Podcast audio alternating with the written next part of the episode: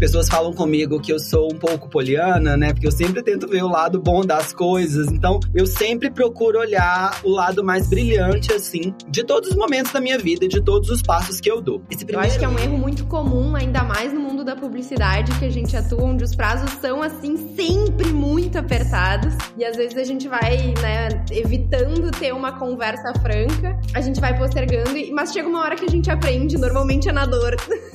a gente passa a primeira A relação sobre o problema, ela tem pesos diferentes, né? Para o cliente e para a agência. Né? A agência tende a querer segurar mais, ela tende a querer dizer que tudo dá para fazer, porque essa relação comercial, vamos dizer assim, ela pende mais para a agência ter que fazer mais coisas, ter que entregar mais coisas. Ainda mais dependendo do quanto aquela conta é representativa para a agência, né? Fala galera, tudo bem? Mais um Errei na Música começando. O podcast de entrevistas do Share, mas com uma proposta um pouco diferente. A gente vai falar sem compromisso sobre o que não deu certo na carreira do nosso convidado de hoje. A gente resolveu criar esse podcast para normalizar o erro, porque o erro faz parte da carreira de todo mundo e muitas vezes ele nos ensina mais do que acerto. Eu sou o Rafa, CEO e cofundador do Share, e convidei aqui a Greta Paz, que é CEO e cofundadora da Eixo, para junto comigo aprender com os maiores erros do nosso convidado de hoje. Oi, Rafa, oi pessoal. Estão preparados para ficar sabendo quais foram os maiores erros na carreira do nosso convidado de hoje? Bora apresentar esse profissional incrível que está aqui com a gente. Hoje a gente tem o prazer de bater um papo com o head de marketing do PicPay e palestrante do TEDx. Com muito prazer, a gente recebe aqui no podcast ele, Pedro Sampaio. Seja muito bem-vindo, Pedro. Ei, gente, obrigado pelo convite. Obrigado, Rafa. Um prazer estar aqui com vocês. Prazer te conhecer, Greta. E vamos lá, tô muito animado para bater esse papo com vocês e falar sobre um assunto não muito convencional, né, que é falar sobre os erros e como a gente aprende com eles.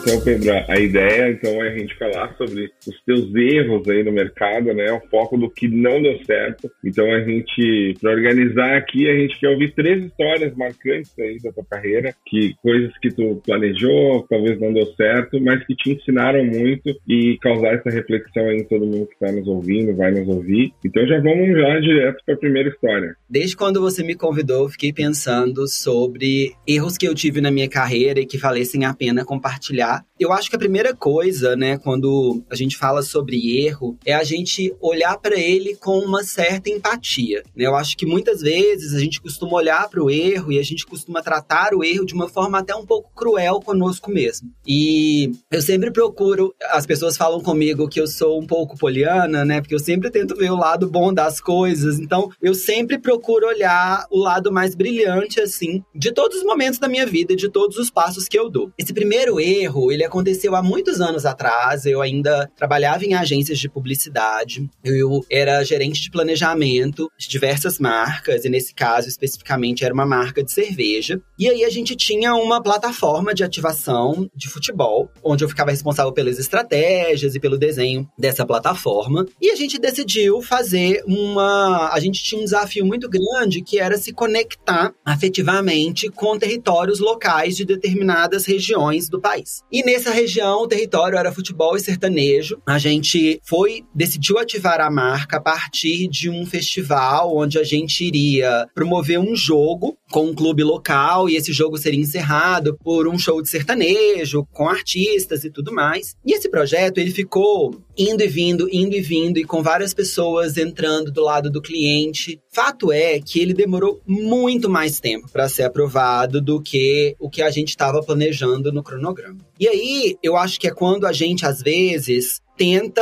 sacrificar etapas de um projeto que não são muito sacrificadas. Né? Nesse caso, assim, a gente tinha uma data que o evento iria acontecer, mas para ela acontecer, a gente precisava cumprir todas as microetapas, né? De planejamento, aprovação, liberação, produção. E essas microetapas, elas foram sendo atrasadas, a gente foi meio que perdendo um pouco de controle junto com o cliente, mas em nenhum momento a gente teve ali, acho que até a franqueza de sentar sentar com ele e falar: olha, você tá atrasando aqui, isso daqui vai impactar no cronograma como um todo. Mas a gente foi assumindo, né? E eu acho que esse é um ponto que muitas vezes a gente acaba engolindo a seco, né? E falando: ah, não, vamos fazer, a gente vai dar um jeitinho, até porque a gente é brasileiro, né, gente? A gente sempre dá um jeito.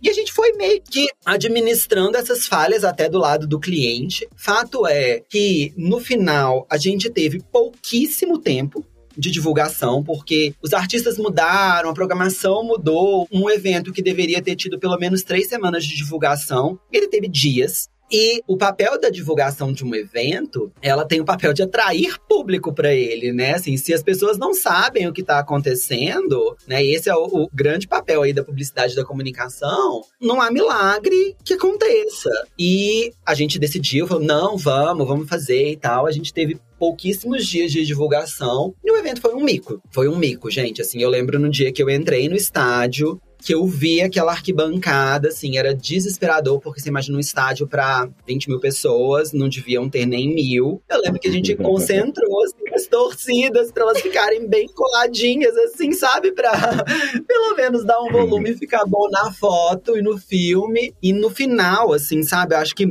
como eles também não sabiam nem do artista que ia aparecer no final, quando teve o show, assim, quando a banda começou e foi estourar os fogos, assim, não tinha quase que ninguém, era praticamente a produção do evento que estava lá. E essa foi uma vez que eu refleti bastante, né, do lado da agência e do lado de fornecedor, que é isso, assim, eu acho que uma relação de parceria, ela precisa ser uma relação de muita franqueza. E tudo bem, assim, você assumir, você falar, putz, não deu certo aqui, vamos lá, vai dar certo, vamos fazer acontecer. Mas eu acho que tem uma parte, assim, que tem hora que a gente precisa colocar o preto no branco e falar, olha, gente, a partir daqui eu já não assumo mais, vamos deixar o risco claro para ambos os lados. Se você quer seguir em frente, ok, então a gente corre esse, esse, esse risco. E eu acho que faltou um pouco de pulso firme, faltou um pouco de transparência até do meu lado, assim, e do lado da agência, de deixar claro o que estava acontecendo, os riscos que a gente estava correndo para seguir em frente com aquele projeto. E no final, acho que foi ruim para todo mundo, assim, foi péssimo pra gente, do lado da agência. O cliente também ficou bem chateado, né? Imagina você investir, você preparar aquilo com o maior carinho e não vingar. E acho que essa foi a minha minha primeira lição, assim, de uma relação de parceria, acima de tudo, é uma relação de extrema franqueza, né? E acho que você dividir os riscos faz parte, e aí a decisão, ela tem que ser uma decisão de todo mundo, de todas as cabeças que estão ali envolvidas naquele projeto. Não sei se vocês já passaram por isso, mas essa foi para mim, assim, uma decisão, assim, muito, muito, muito importante. É um processo, né, Pedro? A gente, a gente vai entendendo isso. Eu acho que é um erro muito comum, ainda mais no mundo da publicidade, que a gente atua onde os prazos são, assim, sempre muito apertados. E às vezes a gente vai, né, evitando ter uma conversa franca, a gente vai postergando, mas chega uma hora que a gente aprende, normalmente é na dor.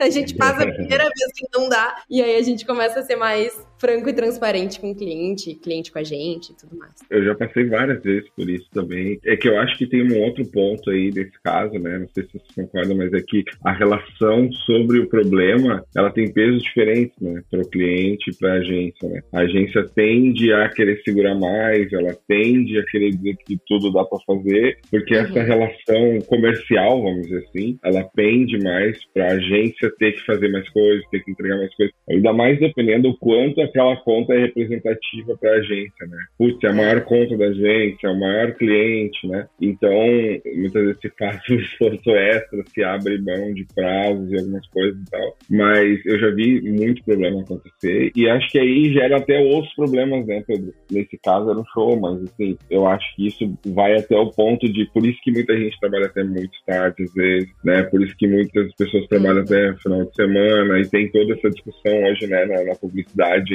de, carga horária de trabalho e tudo mais, porque muitas vezes a gente vai aceitando e vai, não, vai dar tempo vai dar, né? Chega uma coisa ali sexta-feira, 8 horas para entregar na segunda, né? Então acho que se criou um pouco essa cultura assim, né? E eu lembro que eu, eu já passei por muitas coisas assim, e teve uma vez que eu falei com o cliente, falei, cara, olha só, não vai dar. Eu tentei aqui, eu puxei duas, uhum. três pessoas aqui de outro time para entregar, mas cara, não vai dar. Se tu quiser, eu vou contigo lá com o CEO conversar e dizer que não vai dar, porque que não vai dar. Porque às vezes também, né, gente, as pessoas que criam os prazos não entendem tecnicamente da entrega, né? E aí acha que é mais rápido, é mais fácil, né? Mas esse também é um grande aprendizado. Por isso que hoje, assim, acho que com o tempo, né? Lembrando aqui até das conversas que a gente já teve aqui no podcast, a gente, conforme vai ficando mais experiente, a gente vai entendendo que essas coisas, quando a gente aprende pelo erro, quando ele tá prestes a acontecer de novo, a gente já fala antes, já.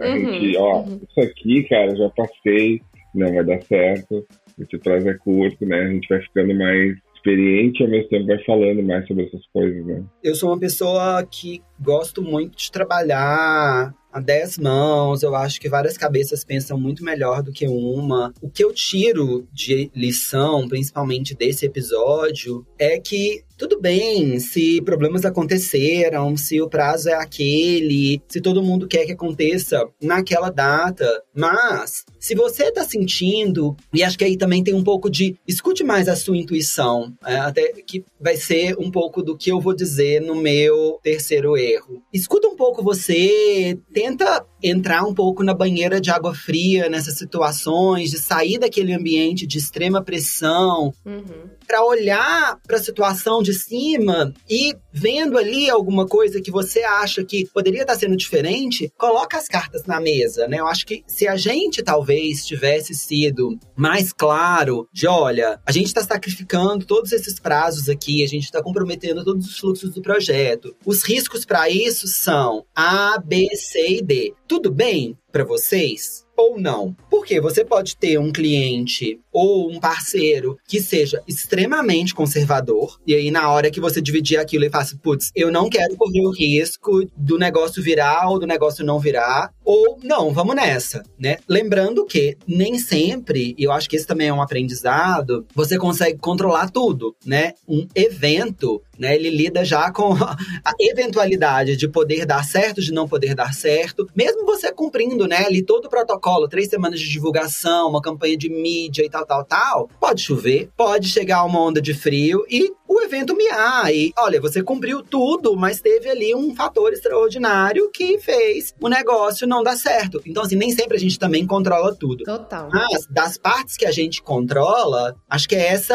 é o aprendizado, assim, deixe os riscos bem claros para que todo mundo esteja confortável e vá naquela com você. Isso de não controlar, gente, até contar uma história para descontrair ainda mais. Eu fui no show da Ivete Sangalo no Madison Square Garden. E, gente, miou tinha pouquíssima gente. E aí, meio que liberaram pra galera, ah, vai para qualquer lugar, o mais perto do palco possível. Onde eu parei? No camarote da família da Ivete Sangalo. e aí eu tava lá no show, eu escolhi o melhor lugar com a melhor vista. E aí, de repente, ah, o que que tu é da Ivete? Eu, eu nada. Não, mas tu tá, tu tá, junto com a família dela. Então, assim, né? Nossa. Ninguém controla. Então foi. Era o mundo... da família Sangalo, então. No DVD tá cheio. Mas a gente sabe que não tava bem assim. Mas é isso aí. Muito bom, Pedro. E o segundo, Pedro, o que mais? Bom, o segundo, eu pensei bastante, porque tinham dois que eu queria contar, mas acho que esse tem até tudo a ver com o momento que a gente está vivendo, de preparar melhor a casa para quando você vai abrir as portas para receber as pessoas ou até falar de você. Eu trabalhava numa empresa onde diversidade era um pilar extremamente relevante, era uma empresa que respirava isso e isso era um, um valor até que vinha de fora, assim, sabe, do lugar onde essa empresa foi fundada. E uma das nossas grandes ativações de marketing eram as campanhas e as ativações em paradas do orgulho LGBTQIA+. E aí, há alguns anos atrás, quando eu estava nessa empresa, a gente decidiu construir esse projeto de paradas em parceria com formadores de opinião, com ativistas, com influenciadores da comunidade LGBTQIA+, até porque a gente achava, e a gente acha ainda, porque essa minha opinião não mudou, que se a gente construísse com eles, a gente provavelmente iria conseguir identificar quais eram as reais necessidades dessa comunidade, como a marca poderia atuar de uma forma mais genuína, ao invés da marca estar tá ali só querendo fazer o que tá na cabeça dela ou o que era relevante para ela. Enfim, nesse ano a grande temática era especialmente sobre a inclusão trans e a gente preparou essa working session, nessa sessão com essas pessoas para falar sobre o assunto. E olha, né, era uma empresa onde diversidade, inclusão LGBTQIA+ era um super assunto central. A empresa já vinha investindo nisso há algum tempo. E quando a gente resolveu fazer essa sessão, a gente falou um pouquinho sobre as iniciativas da empresa e tudo mais. E aí a gente abriu para a primeira pergunta antes de começar, né, a dinâmica. E a primeira pergunta foi: "Lindo, vocês estão querendo fazer uma série de ativações em relação à inclusão trans e tudo mais, mas quantas pessoas trans vocês têm no escritório hoje, trabalhando na empresa?" E aquilo ali veio como se fosse um grande soco no estômago. E apesar da empresa ter diversas iniciativas em prol da comunidade, naquele momento ela só tinha um funcionário trans trabalhando no Brasil. E por mais que a gente quisesse ser vocal, a gente quisesse construir ali, esse meu erro foi, de uma certa forma, um erro mais contornável. Mas o que ele me ensinou, ele me ensinou que a gente precisa se preparar muito bem, sabe? Quando a gente está falando especificamente de diversidade, de inclusão, de iniciativas de impacto social. Nunca é o suficiente, nunca é, porque a gente sabe que a sociedade, os problemas da sociedade, eles são extremamente profundos, assim, não cabe só as marcas tentarem resolver sozinhas esses problemas. Mas o que esse erro me ensinou foi que a gente ainda não estava tão preparado internamente para abrir essa casinha para fora, colocando um tanto de gente ali na mesa para co-criar conosco. A gente precisava ter resolvido aquilo ali um pouco mais, comido um pouco mais de arroz com feijão,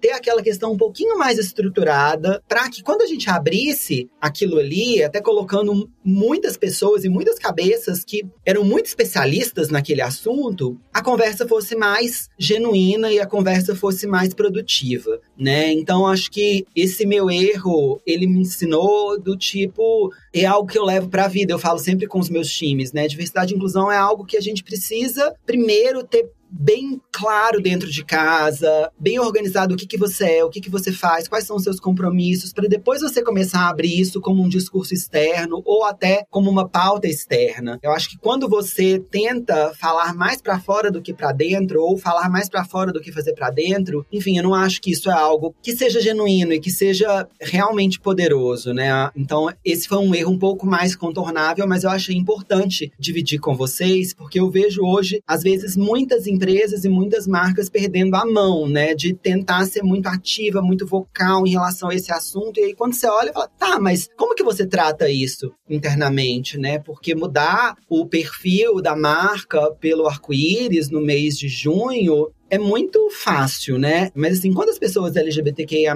você tem? Assim, como que você trabalha a inclusão de todos os grupos dessa comunidade, né? E acho que nesse caso, né, o que me ensinou foi, por mais que esse assunto fosse um assunto que já não era um assunto tão novo internamente, para aquele tópico que a gente selecionou, ele ainda era muito recente, né? A gente não estava preparado para abrir a casinha naquele momento como a gente imaginou que a gente poderia estar. Muito legal te ouvir falando sobre isso, porque acho que é um tema que tá muito presente, mas poucas pessoas abrem os erros cometidos nesse tema especificamente. Então acho que é super importante assim essa reflexão e não é fácil, né? Porque a gente tem vontade de falar, a gente tem vontade de contribuir de alguma forma com a causa, mas muitas vezes a gente tá olhando antes para fora do que para dentro. Concordo muito, assim. Eu acho que é um cuidado importantíssimo a gente que trabalha com várias marcas, a gente vê isso muito presente. Ah, agora chegou junho, então o que, que a gente vai falar em junho? Tá, mas o ano inteiro não estava olhando para isso, né? Então, acho que é super importante, é muito legal, Pedro, te ouvir abrindo isso. Eu, como um homem branco hétero, sou uma máquina de errar sobre esse tema, né?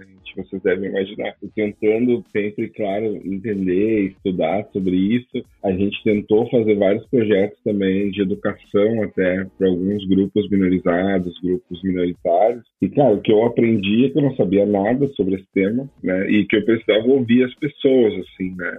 E não sabia nada no detalhe, assim, né? Desde o que essas pessoas de fato precisam, como elas poderiam ter acesso à educação que a gente queria dar, por exemplo. Então a gente fez, por exemplo, uma formação em São Paulo para alguns grupos e a gente queria fazer aos sábados e a gente viu que aquelas pessoas normalmente trabalhavam três turnos durante a semana para sustentar a família e sábado era um dia péssimo para fazer. Só que na minha rotina eu achei que era o melhor dia para fazer no sábado, né? E aí conversando com coletivos né, desse, desses grupos, eles falaram, cara, sábado não é um dia bom, assim, vamos tentar fazer dessa forma, e a gente foi tentando entender e tal. E eu acho que até na empresa como um todo, assim, né, o fato de eu ser o CEO da empresa, né, ser a voz da empresa, muitas vezes as pessoas perguntam para mim sobre esse tema, né, como que é a diversidade, como que é o tema de inclusão dentro do Share e, e, e como que vocês tratam esse tema e tal. E o que eu aprendi é que por mais que a gente faça algumas coisas, sempre vai ficar faltando, né?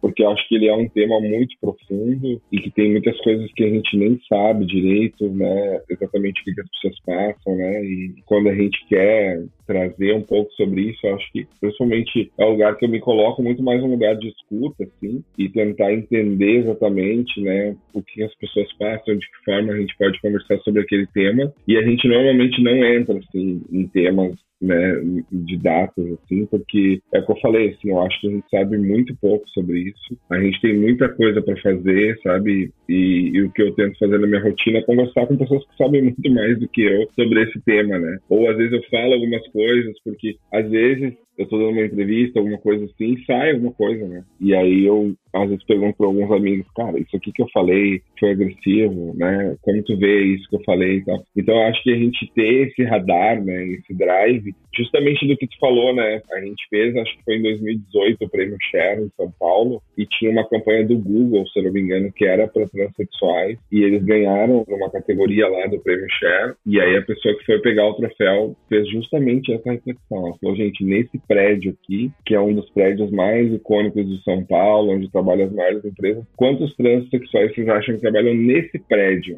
Nem vamos falar do evento aqui, porque a gente sabe que, tirando nós aqui, né, que viemos para receber o prêmio, não tem ninguém. Mas no prédio inteiro, né? Quantas pessoas vocês já trabalharam que são transexuais, né? E eu acho que isso traz muitas reflexões mesmo. E o que eu aprendi desse tema é que eu quase não sei nada sobre ele. E eu preciso muito mais ouvir aprender do que propor, assim, né? Então, acho que esse é um tema que gera muito aprendizado e muito erro também, né? Ô, Rafa, mas se você me permite aí, a gente vai aprender sempre e a gente vai aprender de tudo nessa vida. Acho que a vontade de aprender, a vontade de entender mais, ela não pode ser um limitador, né? Nesse caso, deixando bem claro, assim, sobre o erro, o erro da Marco, o meu erro nesse momento foi entender que aquela temática em específica deveria estar um pouco mais madura internamente para isso começar a se tornar uma pauta externa. Né? Então, assim, a pergunta que sempre a gente tem que se fazer quando a gente lida com esses assuntos de diversidade, de inclusão, de responsabilidade social é, tá, eu vou falar sobre empoderamento feminino. Tá, mas como eu trato essa questão internamente? Para quantas mulheres eu tô dando a oportunidade de ocuparem cargos de liderança? Como que é a minha equiparação salarial? Se isso não é uma questão interna, quando você coloca para fora, e hoje você tem um consumidor que é muito crítico e que vai pesquisar e, e os seus funcionários, eles também fazem parte né, da comunidade externa da marca, isso pode virar um discurso muito raso e muito superficial. E aí, por mais que você queira né, dar pauta, dar voz, amplificar pautas e discursos na publicidade ou no marketing ou onde quer que seja, se aquilo ali não está bem resolvido internamente, ele se torna um discurso muito vazio. Né? Então, acho que é esse o ponto assim que eu queria deixar de aprendizado nesse erro.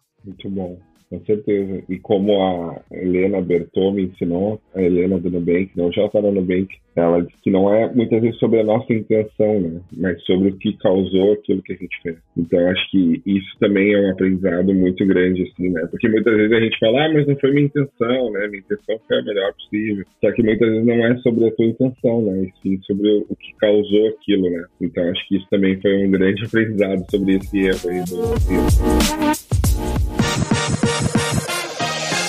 Muito bom, Pedro. Tá muito bom, hein? Já aprendemos um monte de coisa, refletimos muito junto. Agora vamos para o nosso último erro.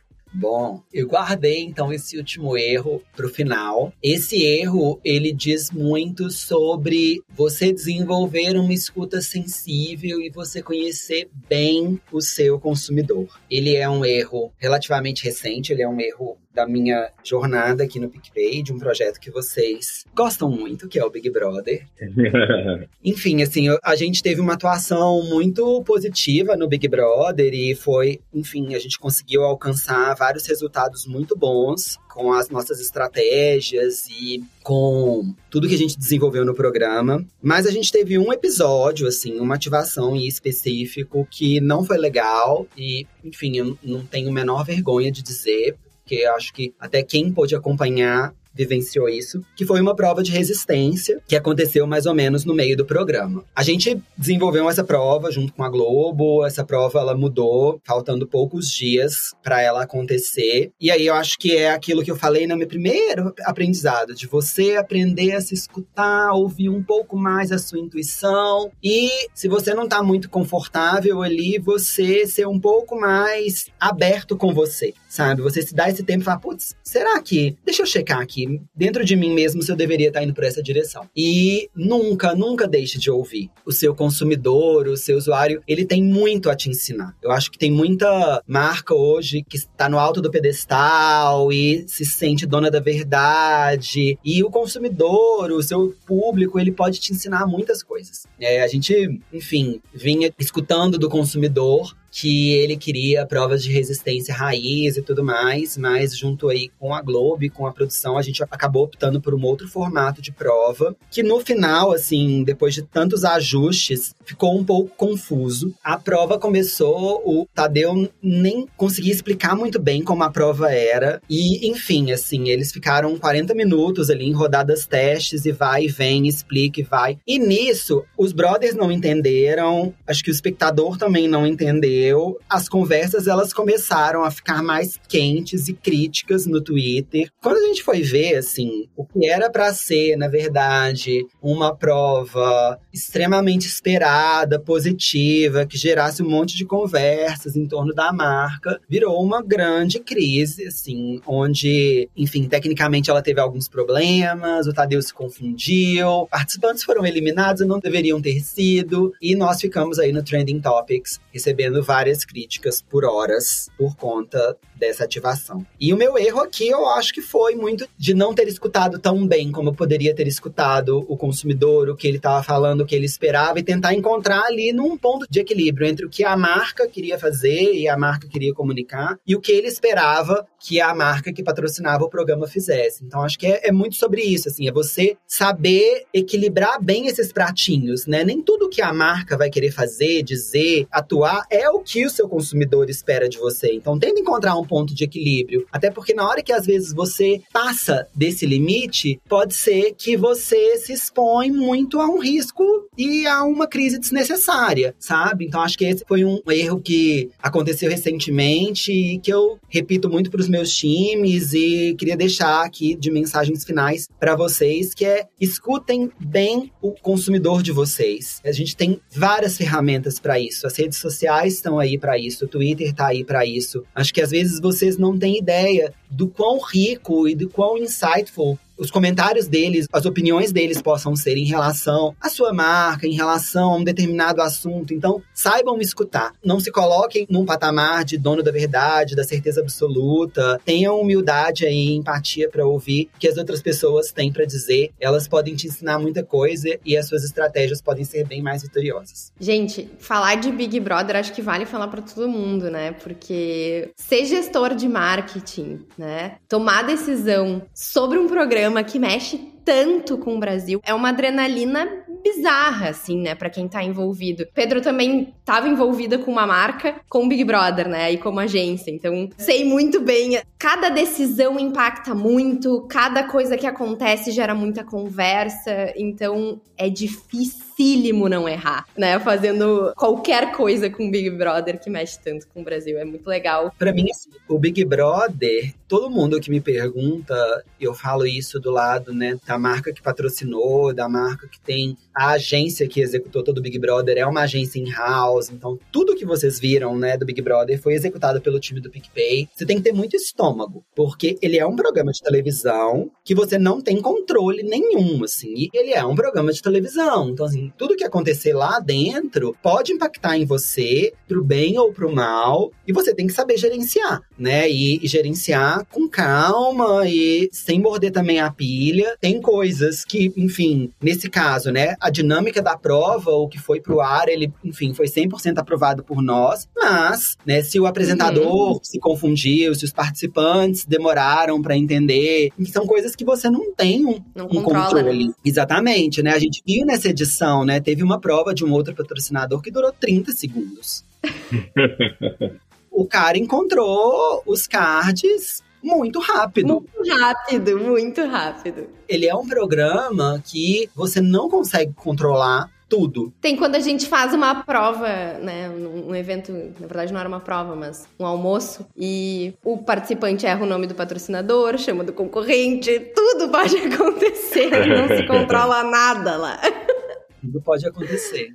É, porque essa é a graça do programa, justamente, né? Que é nada é controlado, assim, né? Por mais que tenha é. muitas coisas. Mas essa coisa que tu falou, Pedro, de ouvir o consumidor, né? É uma coisa que, pra gente que trabalha com marketing de comunicação, parece uma coisa simples, mas a gente esquece no dia a dia, né? Uhum. A gente acha que a tecnologia nos trouxe tantos dados que a gente não precisa mais falar com as pessoas. Esse, semana passada a gente estava fazendo essa reflexão, assim, né? Não, agora tem o Google Analytics, tem o monitoramento de redes sociais, e aí eu não preciso mais falar com as pessoas. E aí a gente está num processo aqui de produto, né, de construir um produto de tecnologia para o Clube Share e tal. E a gente fez uma rodada com os setores, né, da empresa para entender as features que cada um queria e tal. E agora a gente está na fase de falar com os clientes. E é totalmente diferente, né? O que eles valorizam no produto, o que eles gostam, o que eles não gostam, como eles gostariam uhum. que fosse. E isso é tão básico quanto um processo natural de marketing que a gente não faz, né? E a gente fez semana passada, tá bem quente esse assunto aqui internamente no chat.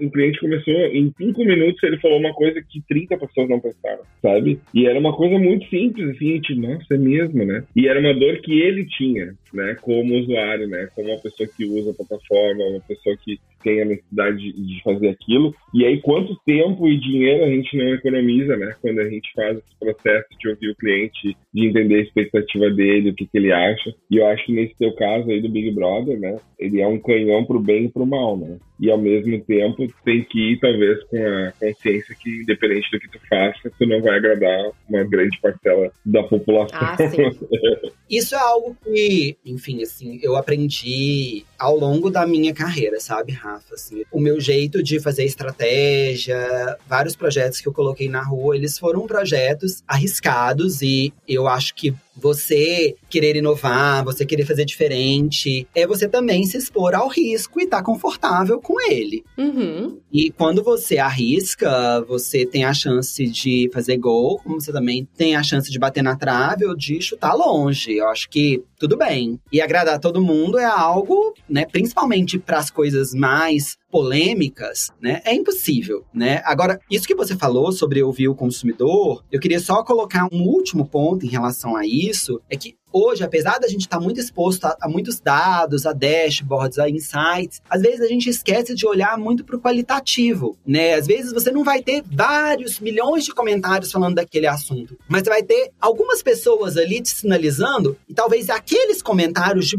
poucos podem refletir uhum. algo que muitos ainda não conseguiram verbalizar, né? E eu acho que foi um pouco sobre até a história dessa prova, assim, é, não era algo unânime que a gente ainda tinha visto de uma, ah, uma prova de resistência, raiz e tal. Era algo que ainda estava pequeno. Aí quando aconteceu a prova, o erro, isso se tornou maior e aí várias pessoas começaram a reverberar aquilo ali num volume bem maior do que a gente tinha visto antes. Eu queria deixar também para vocês esse conselho de busquem também dê valor aos comentários qualitativos, uhum. né? A gente às vezes fica, ah, mas não é todo mundo que tá falando isso e às vezes aquele comentário ele pontual ele pode te ensinar muito mais do que o comentário de mil pessoas. Muito legal. Com certeza. Bom, a gente tá se encaminhando pro final, mas antes, Pedro, a gente quer muito saber dicas, tá? Porque errar faz parte, a gente entende, né? Ao longo da nossa carreira a gente vai cometer pequenos, grandes, médios erros, mas na medida do possível, quando a gente pode evitar, é melhor, né? A gente queria saber que que tu consome? Pode ser podcast, livro, alguém, né, um perfil, que te ajuda a cometer menos erros? Boa. Acho que a primeira coisa é que você pode consumir todos os podcasts do mundo, todas as palestras do mundo, todas as referências bibliográficas. Você aprender com quem já fez é meio caminho andado. Mas isso não elimina a possibilidade do erro acontecer com você. Até porque existem várias variáveis ali, né? Não é porque, ah, o Pedro, ele errou numa prova de resistência do Big Brother porque ele não fez uma prova de resistência raiz. Então, ano que vem eu vou patrocinar e eu vou fazer uma prova de resistência raiz. Ela pode ser uma prova de resistência raiz e as pessoas criticarem da mesma uhum. forma e você passar por uma crise e você não conseguir entregar as mensagens da marca. Acho que você aprender com os erros dos outros, eu acho que elas te criam mais bagagem e quilometragem, uhum. mas ela não elimina 100% a chance de você errar. Então, acho que isso é algo que eu sou um pouco nerd nesse assunto, então eu sempre procuro, eu acho que é desenvolver uma escuta ativa, né? Às vezes você tem ali na fala das pessoas, nos cases que elas dividem, nas experiências que elas dividem, algumas lições que muitas vezes não vem nesse formato de, ah, eu errei aqui, eu fiz assim, né? Acho que é você desenvolver um pouco dessa escuta sensível e ativa para ir vendo go o que, que o outro fez, é, como ele performou, mas sendo muito generoso com você. Eu acho que essa, para mim, é a uhum. minha dica de ouro, né? É de vocês serem mais generosos com vocês quando o erro acontecer. Quando você se deparar com um erro, tenta sair do calor da emoção, do calor da situação, olhar para ele com um pouco mais de frieza, para você conseguir identificar, tá, isso daqui aconteceu. O que, que eu poderia ter feito diferente? O que, que eu poderia ter corrigido ali a rota? Ou não, assim, era uma coisa que eu precisava passar por isso para depois aprender, né? Isso é algo que eu tento fazer em todos os meus dias, não só nas minhas coisas profissionais, mas até nas minhas coisas pessoais, de tipo, parar, olhar o que, que eu poderia estar tá fazendo diferente e olhar com um pouco mais de frieza, né? Porque quando a gente está muito envolvido, quando a gente está muito envolvido até efetivamente com aquela situação, é difícil você conseguir separar alhos de bugalhos, né? Então, assim, acho que para mim essas são as minhas três dicas finais para vocês. É, sejam generosos com vocês, porque os erros inevitavelmente vão acontecer. Acho que desenvolvam uma escuta sensível e ativa em relação às pessoas que estão ao redor de vocês, aos conteúdos que vocês consomem, porque muitas vezes os erros vão estar ali nas entrelinhas e nem muito escancarados como os erros, e acho que vocês podem aprender nessas situações. E é quando eles acontecerem, né, tentem entrar na banheira de água fria para tratar a situação com um pouco mais de frieza e sem tanto envolvimento emocional, porque às vezes quando você tá tão envolvido ali com o erro, com aquela situação, você não olha para ela com a frieza e com a lucidez. Eu acho que essa é a palavra para você realmente aprender e entender o que, que você faria diferente em relação a ela. Sensacional, muito bom, Pedro. Muito legal te ouvir, ouvir suas histórias. Veja você aí que está nos escutando. Quantas histórias de erro aí o Pedro nos contou. E mesmo assim, ele tem uma carreira brilhante, passou por várias empresas legais, projetos muito legais, aprendeu muito com esses erros, com você. Então acho que a gente conseguiu cumprir nosso papel aqui de tirar três erros do nosso convidado. E para fechar, Pedro, se o pessoal quiser se conectar contigo, o LinkedIn é o melhor lugar para te seguir, como é que faz? LinkedIn é o melhor lugar, só me procurar lá, Pedro Sampaio, não sou o DJ. é impossível, né? Eu ia te apresentar assim, Pedro, mas a gente não tinha intimidade ainda. Ah, não tem problema, todo mundo faz essa brincadeira. Mas eu só queria deixar bem claro que eu comecei antes de Pedro Sampaio, então assim, não vou mudar meu nome, aspas, artístico por causa dele. Mas se vocês quiserem, gente, conversar comigo, é só me adicionar no LinkedIn, mandar mensagem, vai ser um prazer trocar com vocês. E obrigado de novo, gente, pelo espaço de vocês, pelo convite. Foi muito legal poder dividir com vocês um pouquinho sobre os bastidores dos erros, né? Que não é um assunto tão convencional e acho que muita gente tem vergonha até de falar e não acho que a gente tem que ter vergonha. Acho que o erro, ele tá aí para você aprender com Acho que você tem que ter vergonha quando você repete um erro que você já aprendeu, né? Mas é falar sobre, não, ele só é uma oportunidade aí da gente se amadurecer e crescer e aprender cada vez mais. Muito obrigado, Pedro. Esse foi o Errei na Mosca, um podcast do Share apresentado por mim, Rafael Martins, e a Greta Paz. Muito obrigado, pessoal, e até a próxima. Valeu!